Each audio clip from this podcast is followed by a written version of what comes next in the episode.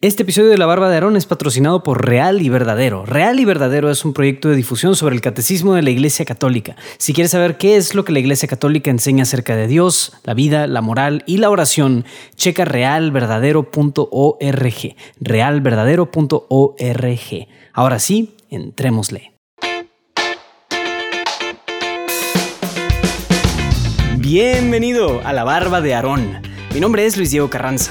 Y en este podcast estamos buscando redescubrir la hombría y la masculinidad a través de lo que la Biblia tiene que decirnos acerca de ambos temas. Así que prepárate un trago o caliéntate un café y siente cómo el aceite baja por tu barba. Esto es la barba de Aarón. ¿Qué tal? Bienvenido a un episodio más de La Barba de Aarón. Y finalmente el día de hoy vamos a hacer un cambio. La semana pasada te platicaba que cambiaríamos al libro de jueces después del libro de Josué y enos aquí. Finalmente eh, pasamos la etapa de Josué a el libro de los jueces. Y ahora, un poquito de perspectiva de, qué se trata este libro, qué onda con estos jueces. O sea, creo que cuando escuchamos tú y yo la palabra jueces, nos imaginamos al Señor que se sienta, ¿verdad? En, el, en, eh, en esas cortes, ¿verdad? Y determina con su mazo, ¿verdad? Y te usa una toga, ¿verdad? Y ahí está como juzgando, ¿verdad? Y dictaminando las sentencias en un juicio legal. Sin embargo, esa no es exactamente la figura de jueces que sucede aquí en la Biblia. Jueces se trata de personas que son como caudillos realmente, que por así decirlo, administran justicia en la tierra de Israel. Y entonces, eh, pues sí, no te esperes encontrarte con, ¿verdad?, estos personajes, figuras legales o algo por el estilo, sino realmente son guerrilleros, caudillos.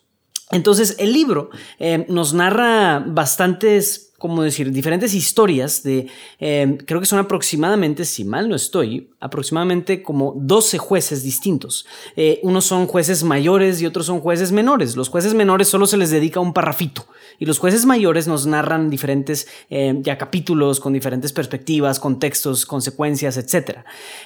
y al final del libro se nos dan dos historias del pueblo, o sea, es decir, no pertenece a un juez, sino a alguna tribu, alguna, alguna parte del pueblo que se comporta de cierta manera. Entonces es un poquito la estructura del libro de jueces. Y vamos a pasar ocho semanas viviendo en este libro, escuchando diferentes historias de los diferentes jueces. Y como bien sabes, la temática importante aquí en la barba de Aarón es descubrir rasgos que podamos em, captar para definir y redescubrir la masculinidad. Pero entonces este libro juega un lugar muy importante. Y te voy a decir por qué. Porque este libro puede ser considerado como un perfecto manual de cómo no ser un patán. Entonces, en el libro de jueces encontramos lamentablemente historias muy malas. Y sobre todo tanto en el pueblo de Israel como en los diferentes jueces. Entonces, Vamos a verlo así, como ocho semanas para no ser un patán, por no decir una palabra más fea, ¿verdad? Ocho semanas para no ser eso. Vamos a eh, encontrarnos aquí en este libro con lo peor de la conducta humana, cosas muy feas, muy asquerosas, otras personas un poco esperanzadoras con sus luces y sombras, pero quiero que tengas eso en perspectiva. Todo este libro se trata de cómo no ser un patán. Y desde el principio del libro, de hecho el libro tiene dos introducciones, pero vamos a leer una parte de la primera de la segunda introducción que nos está hablando un poco del contexto y de eh, también un poco de resumen de cómo es esta historia. Entonces, entrémosle a leer el segundo capítulo del libro de jueces. El ángel de Yahvé anuncia desgracias a Israel. El ángel de Yahvé subió a Gilgal de Betel y dijo, yo os hice subir de Egipto y os introduje en la tierra que había prometido con juramento a vuestros padres. Yo dije, no romperé jamás mi alianza con ustedes, pero ustedes no pactarán con los habitantes de este país sino que destruirán sus altares. Pero no habéis escuchado mi voz. ¿Por qué habéis hecho, esto? Por eso os digo, no los arrojaré delante de ustedes, serán para ustedes opresores, y sus dioses serán una trampa para ustedes. Así que el ángel de Yahvé dijo estas palabras a todos los israelitas. El pueblo se puso a llorar a gritos, y llamaron a aquel lugar Bojín, y ofrecieron ahí sacrificios a Yahvé. Fin de la vida de Josué. Josué despidió al pueblo y a los israelitas, y se volvieron cada uno a su heredad para ocupar la tierra. El pueblo sirvió a Yahvé en vida de Josué, y de los ancianos que les sobrevivieron y que habían sido testigos de todas las grandes hazañas que Yahvé había hecho en favor de Israel. También aquella generación fue a reunirse con sus padres, y les sucedió otra generación que no conocía a Yahvé ni lo que había hecho por Israel. Interpretación religiosa del periodo de los jueces. Entonces los hijos de Israel hicieron lo que desagradaba a Yahvé, dieron culto a los Baales, abandonaron a Yahvé, el Dios de sus padres, que los había sacado de la tierra de Egipto, y siguieron a otros dioses de los pueblos de alrededor, y se postraron ante ellos, irritaron a Yahvé, dejaron a Yahvé y dieron culto a Baal y a las Astartés. Entonces se encolerizó Yahvé contra Israel, los entregó en manos de los salteadores que los despojaron, los dejó vendidos en manos de los enemigos de alrededor y no pudieron ya sostenerse ante sus enemigos. En todas sus campañas la mano de Yahvé intervenía contra ellos para hacerles daño, como Yahvé se los tenía dicho y jurado. Los puso así en un gran aprieto. Pero entonces Yahvé hizo surgir jueces que los salvaron de la mano de los que los saqueaban. Pero tampoco a sus jueces los escuchaban. Se prostituyeron siguiendo a otros dioses y se postraron ante ellos se desviaron muy pronto del camino que habían seguido sus padres, que atendían a los mandamientos de Yahvé. No los imitaron. Cuando Yahvé les suscitaban jueces, Yahvé estaba con el juez y los salvaba de la mano de sus enemigos mientras vivía el juez, porque Yahvé se conmovía de los gemidos que porferían ante ellos los que los maltrataban y oprimían. Pero cuando moría el juez, volvían a corromperse más todavía que sus padres, yéndose tras de otros dioses, dándoles culto y postrándose ante ellos sin renunciar en nada a las prácticas y a la conducta obstinada de sus padres. Se encolerizó Yahvé contra el pueblo de Israel y dijo, ya que este pueblo ha quebrantado la alianza que prescribía a sus padres y no ha escuchado mi voz, tampoco yo arrojaré en delante de su presencia a ninguno de los pueblos que Josué dejó cuando murió. Era para probar con ellos a Israel, a ver si seguían o no los caminos de Yahvé, como los habían seguido sus padres. Yahvé dejó en paz a estos pueblos en vez de expulsarlos enseguida, y no los entregó en manos de Josué.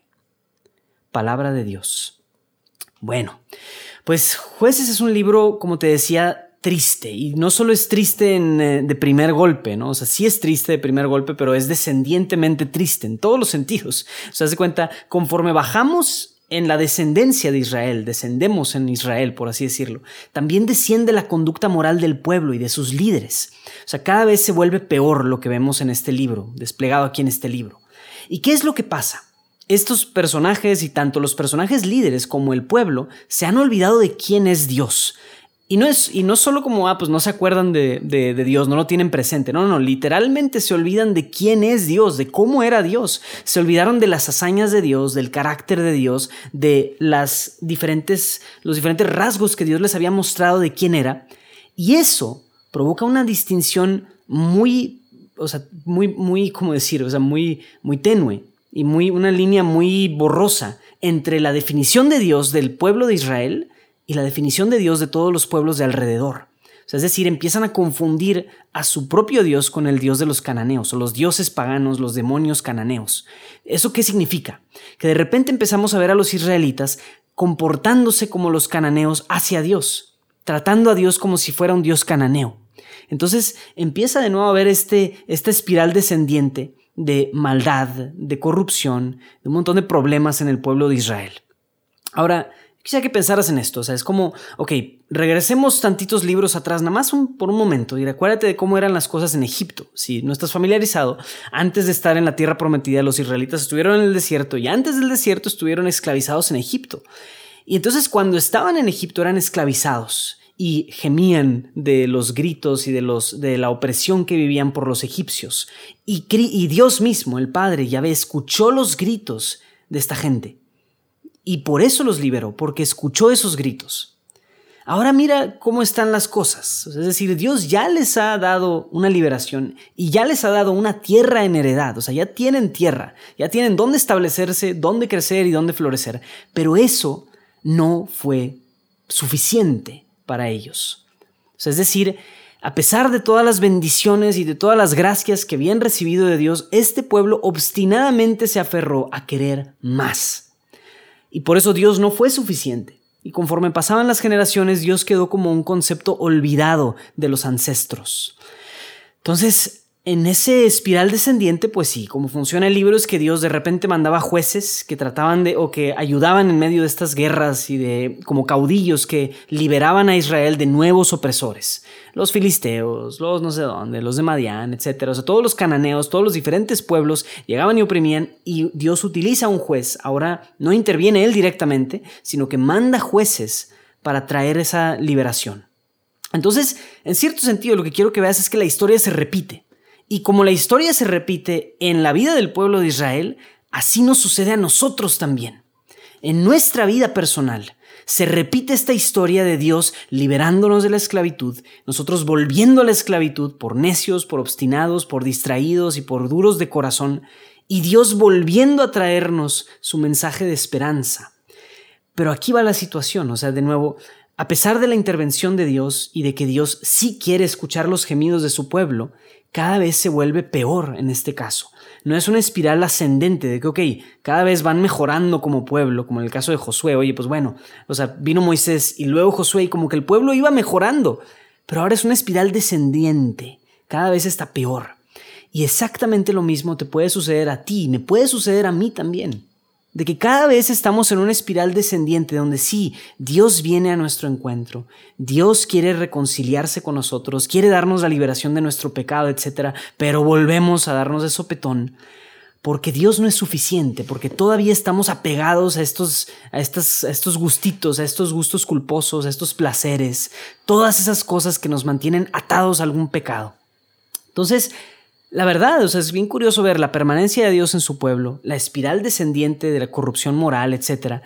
Pero aquí va algo interesante, los jueces buenos que, sus, que nos acompañan y nos van a acompañar durante estas semanas, tienen algunas cosas que enseñarnos estos jueces. Porque estos jueces buenos es bien curioso porque no necesariamente son, o sea, bueno, cuando, o sea, allá hablando muy, muy así, a lo, que, a lo que quiero llegar es que cuando vemos el libro de jueces, el personaje más famoso de todos es Sansón. Ese que todo el mundo conoce, y claro, Sansón, un hombre súper fuerte, súper valiente, que tenía todos estos dones y cosas. Bueno, Sansón, te voy a decir, es el peor de los jueces, hablando moralmente.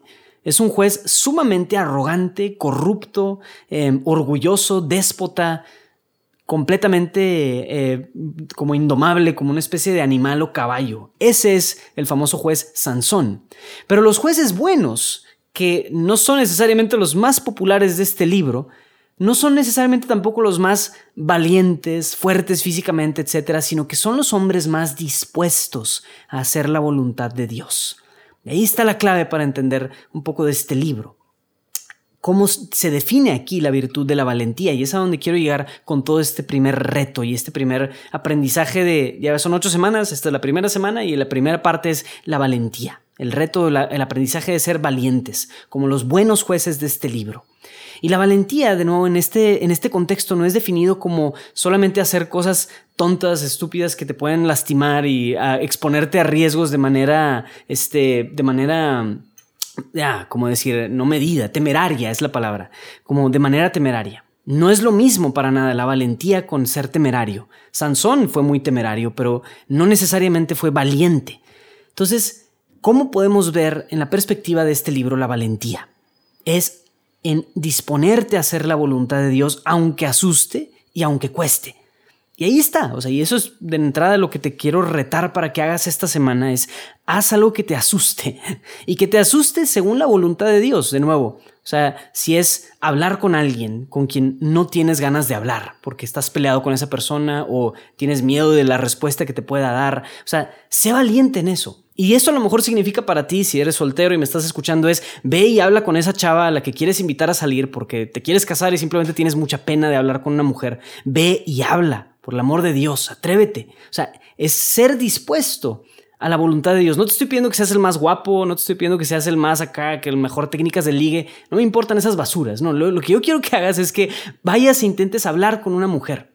Ahora, si eres casado y más bien se trata de, de abrazar alguna nueva responsabilidad con valentía, pues te reto a que lo hagas. En mi caso personal, por ejemplo, o sea, es mucho más difícil pensar en levantarme temprano y que ese sea mi reto. Necesito ser valiente para poder hacerme violencia a la hora de que suene esa alarma. Pues eso es ser valiente.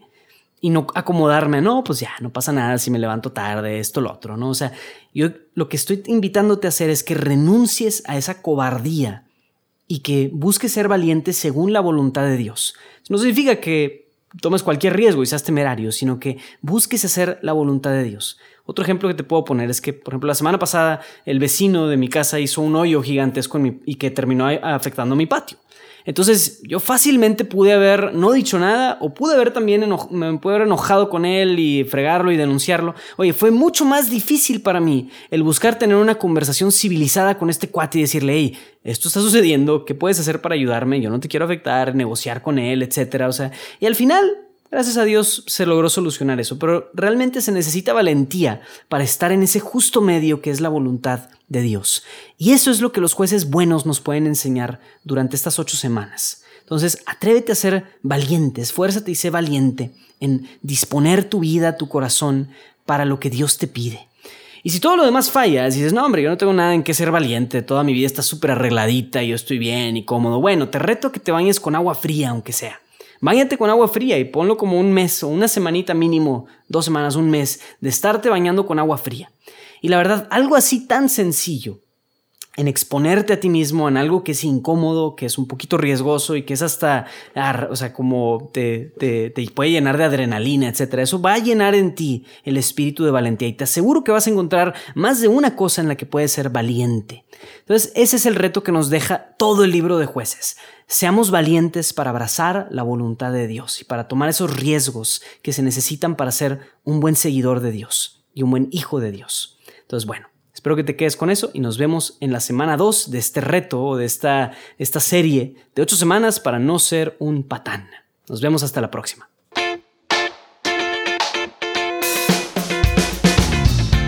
Bien, pues espero que hayas disfrutado de este episodio de La Barba de Aarón. Si tienes alguna inquietud o alguna sugerencia para mejorar el podcast, no dudes en escribirme a luisdiego.juandiegonetwork.com. Sigue el perfil de Instagram buscando La Barba de Aarón o el podcast Barbudo, ese es el código del perfil, y ahí estaré interactuando directamente acerca de los episodios. Este podcast es patrocinado y producido por Juan Diego Network, así que síguenos en nuestras redes sociales y chécate el resto de nuestro contenido. Y no olvides suscribirte al show desde tu favorita de podcast para que no te pierdas ningún episodio. Y obvio, comparte con al menos una persona a quien crees que esto le pudiera servir. Eso sería una grandiosísima ayuda. Nos vemos hasta la próxima.